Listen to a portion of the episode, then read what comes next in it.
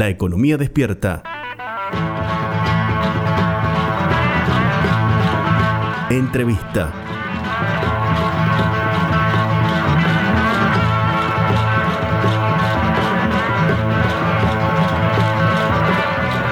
En la economía despierta hoy vamos a dialogar con Soledad Montero, quien es socióloga, doctora en letras, es docente universitaria, investigadora del CONICET y se especializa en análisis del discurso político. Soledad, muy buenos días. Javier Vicente saluda, me acompaña Laureano Martínez. Buenos días, ¿cómo están? Bien, muy bien, gracias por atendernos. Eh, leímos una nota que escribiste en el diario AR que se titula Soñar el futuro, de Silvio Rodríguez a Elegante. Elegante, elegante dijo Cristina, elegante. Eh, y nos interesó mucho en estos momentos de eh, campaña política tu visión respecto a cómo les hablan los políticos a los jóvenes. ¿Qué les dicen? Bueno, qué bueno que les haya gustado esa nota. Sí, la verdad es que eh, en ese momento y ahora que está avanzando un poco más la campaña, creo que mm, la cuestión del futuro eh, empieza a aparecer como una dimensión fundamental, sobre todo después de un año y medio de pandemia, de un presentismo y de una eh, imprevisibilidad permanente tan tan presente, ¿no? Eh, y yo me preguntaba eso en esa nota, bueno, ¿cómo, ¿cómo le habla el discurso político a la juventud? ¿no? ¿A qué juventud le habla? Yo he visto algunas encuestas bastante contundentes y además, bueno, es parte del sentido común, ¿no? Hoy en día que hay segmentos de la juventud eh, están muy desafiliados de la política, ¿no? Que ya perdieron esa mística eh, que por ahí otras juventudes, durante, por ejemplo, el kirchnerismo, tenían con, la política.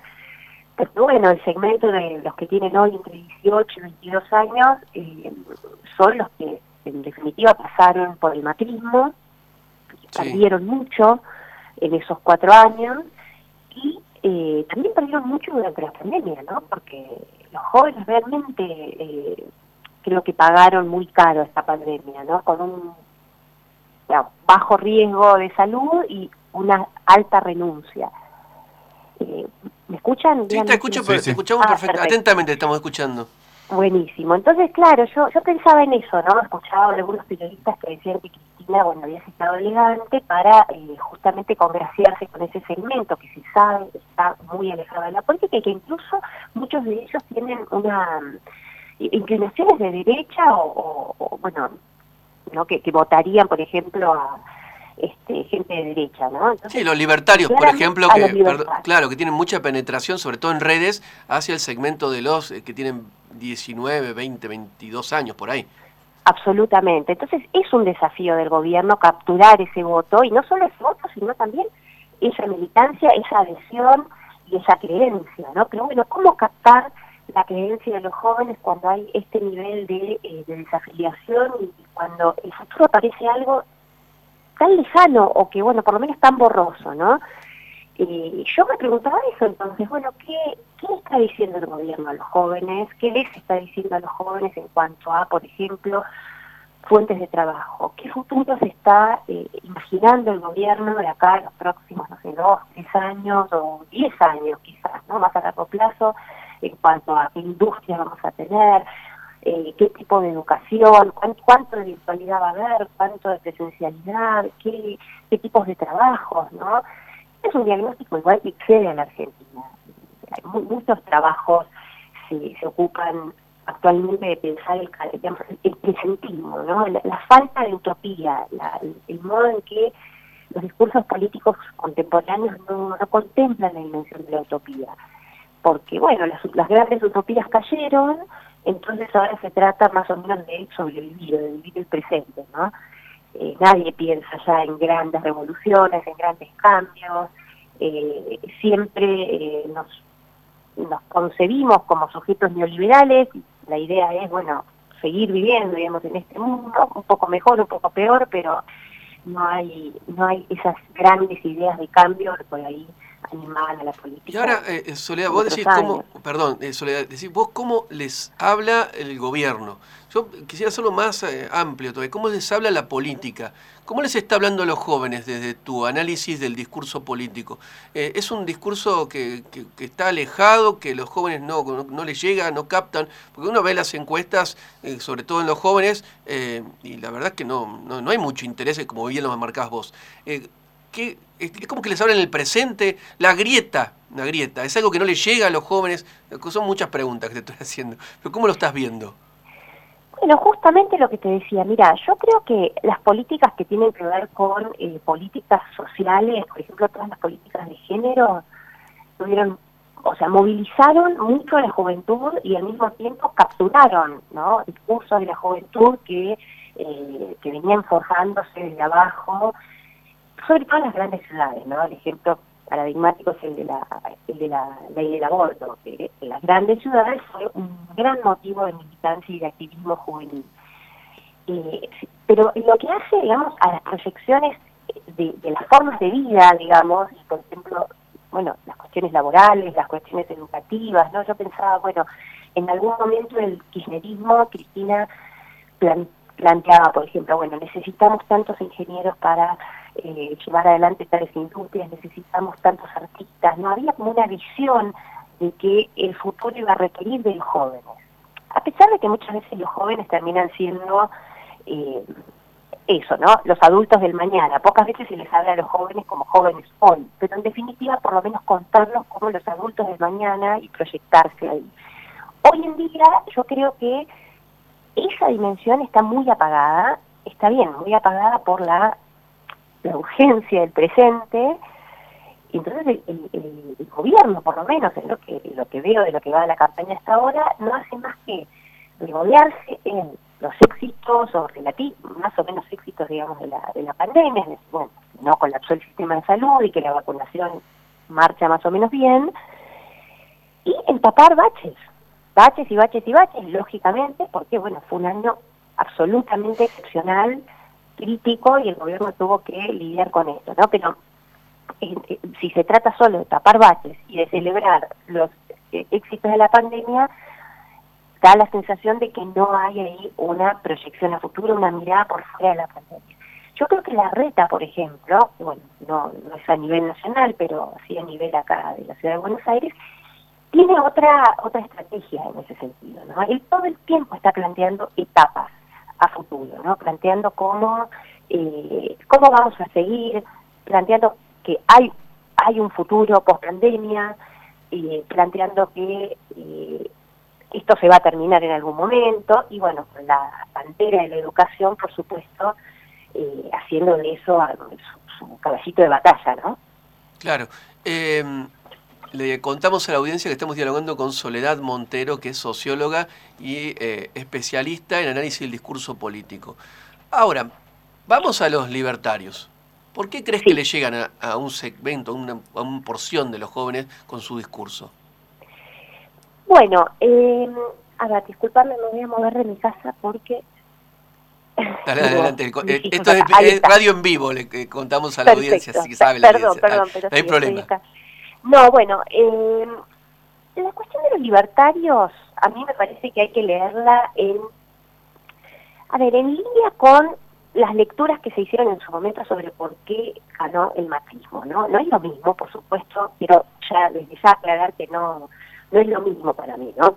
Un discurso libertario que un discurso de derecho que un discurso del centro derecha, son cosas muy distintas, pero en todo caso creo que la apelación a las libertades individuales y a ese valor, digamos, que es la libertad individual, la autonomía, la capacidad, digamos, de los individuos de, eh, de tener méritos propios, de, ganarse las cosas por sí mismos, em, esta idea de que el Estado, o bueno, nadie debe, digamos, este, avanzar sobre esas libertades, es muy pregnante en la juventud. Primero por las condiciones propias de lo que implica ser joven, por esa ambición, por esa omnipotencia que tiene la juventud, que, es un material muy espectacular también, ¿no? Para, hacer cosas y para, avanzar en la vida, pero eh, creo que es un, caldo de cultivo perfecto para justamente apelar a los discursos meritocráticos, individualistas, o a los discursos que por lo menos ponen el centro, digamos, en, la, en el mérito individual, ¿no? La idea de, bueno, yo, hago las, yo puedo, yo hago las cosas sin ayuda de nadie. Algo de ese orden me parece que se puso en juego. Yo ponía en la nota el ejemplo de elegante, ¿no? Que sí. Eh, me pareció muy, muy lindo el, eh, todo el intercambio que hubo entre lo que dijo Cristina y después la respuesta que dio él, porque elegante justamente es un, es un hijo de esta época, digamos, ¿no? No es, no es un típico eh, chico, digamos, de barrio, de lo que uno podría decir, bueno, los años dorados kirchneristas, sino que es un hijo del macrismo chico que dejó la escuela, que estaba en el barrio, digamos, y se consiguió la computadora, no como dijo Cristina, este, por gracias al Estado, sino que la consiguió por sus propios medios, vendiendo algo a cambio de la computadora, y con eso pudo hacer su propia carrera, ¿no? Una carrera que de alguna manera forjó solo, como el ideal, ¿no? Del emprendedorismo este, barrial, sino que ahora es un éxito total. Entonces, a mí me pareció muy, ilustrativo ese intercambio, porque ahí elegante lo que ponía sobre la mesa es, está muy bien que el Estado dé cosas, pero no debe dar cosas así porque sí. Y lo que yo hice, bueno, sí, fue gracias a esa computadora, pero también me la busqué yo, digamos, si yo no estaba yendo a la escuela, y está mal que yo no estuviera yendo a la escuela, ¿no? Eh, fue muy compleja la respuesta que dio él, fue muy, me pareció muy profunda, desarticuló como esa lógica que la propia Cristina planteó en su discurso de bueno, el Estado, el Estado es todo y, este, y los jóvenes, bueno, se benefician del Estado. Él, lo complejizó, ¿no? Me, pareció muy, muy genial eso. Creo que algo de eso puede llegar a pregnar, ¿no? En el discurso de, más de derecha, o sea, no, las cosas eh, se hacen por, sí mismo, el discurso emprendedor, ¿no? Claro, pero por momentos es muy violento el discurso, eso, eso garpa, podríamos decir en términos políticos en estos momentos. Claro, sí, sí, sí. Los libertarios, digamos, más extremos son, son tremendamente violentos, son moralizantes, estigmatizan, dividen, digamos, a la sociedad entre, ¿no? entre los, los, buenos y los malos, no todo el tiempo están estigmatizando a, este, a ciertos sectores de la sociedad. Y bueno, sí, yo creo que eso puede llegar a, a tener mucho que ver con, con el espíritu juvenil, digamos, y con la cuestión, digamos, de identitaria, de buscar identidades fuertes, ¿no? De todas formas, hay que relativizar también, ¿no? No, no, es que tiene una intención de voto altísima. Pero bueno, en una de las encuestas que yo citaba, creo que decía cuánto, como 15% sí, decían que votarían a libertarios. Sí, más del 12, seguro. Eh, sí, ahí está. Bueno, pero eh, en un contexto de que los jóvenes no sabrían a quién votar también había como la mitad que decía que no, que no sabía lo contesta, digamos, ¿no? O sea, creo que también hay que enmarcarlo en eso, en que las identidades políticas de las juventudes están muy diluidas, eh, las prácticas, los espacios digitales de las juventudes se han diluido mucho, sobre todo con la pandemia, ¿no? Los, centros de estudiantes, los espacios, digamos, de, compartir, de militar, desaparecieron, todo se volvió muy individual, muy virtual, bueno, es un momento de reconstruir esas identidades. Eh, y es un desafío para los, para los discursos políticos actuales. Sí.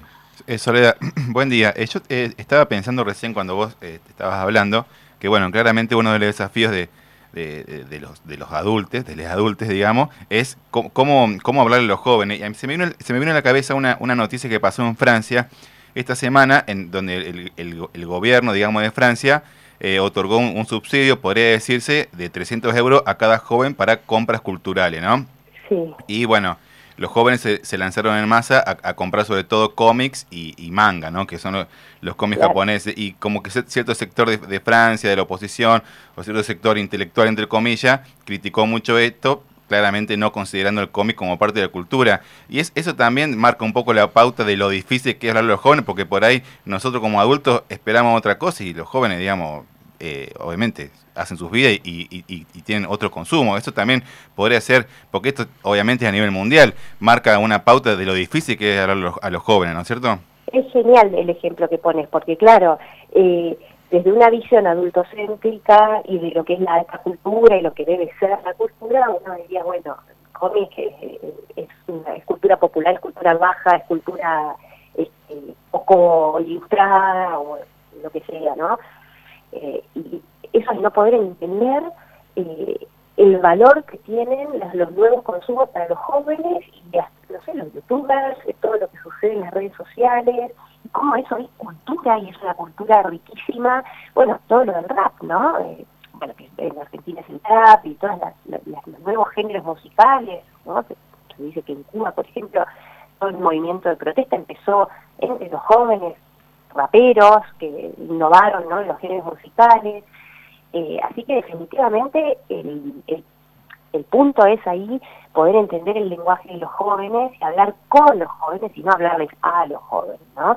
Creo que el punto paradigmático de lo ridículo es cuando los políticos eh, se empiezan a meter en las redes sociales, tipo, en Twitch o en TikTok, a, pretendiendo, digamos, llegar a los jóvenes sin comprender en absoluto cuál es el, qué es lo que está en juego, digamos, en estas redes sociales, ¿no? hace poco veía eh, los inicios de la campaña de Eugenia Vidal, este, bueno, creo que la red tiene una actividad bastante intensa en, en TikTok, y se ve impostado, se ve forzado, se ve ¿no? un poco fuera de, tono, fuera de contexto, sin entender muy bien, digamos, que, cuál es el lenguaje propio de esas redes.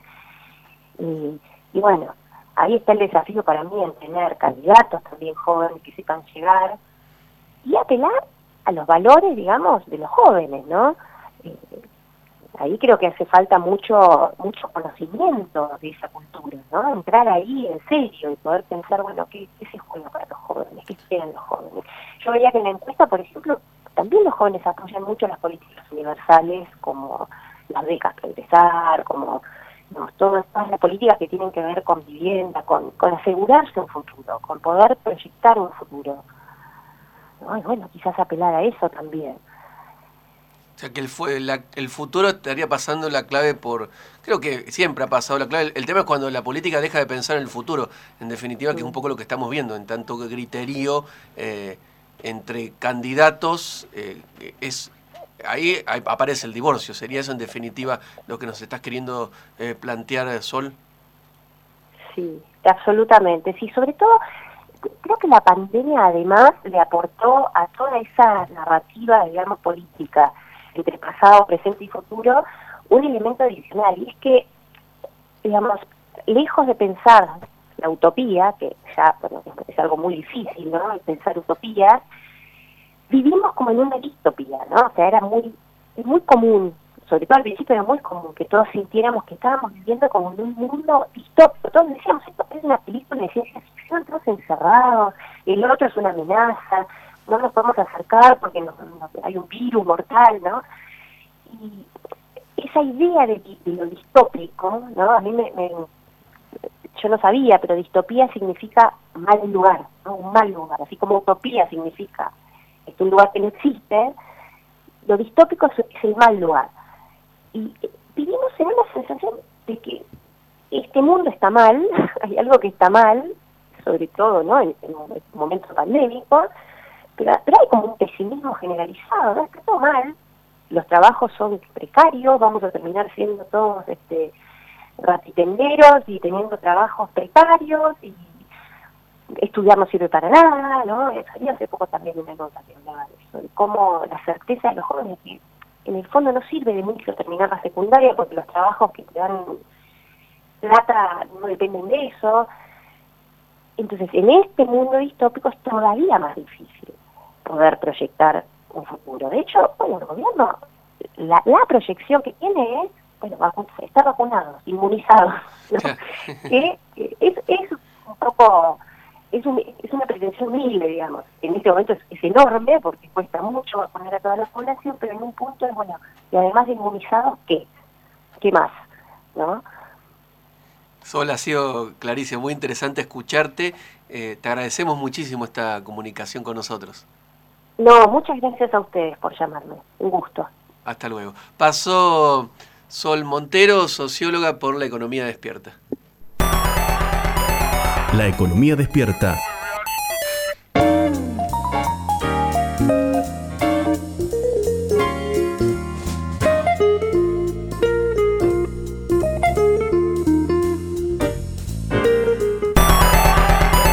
La economía despierta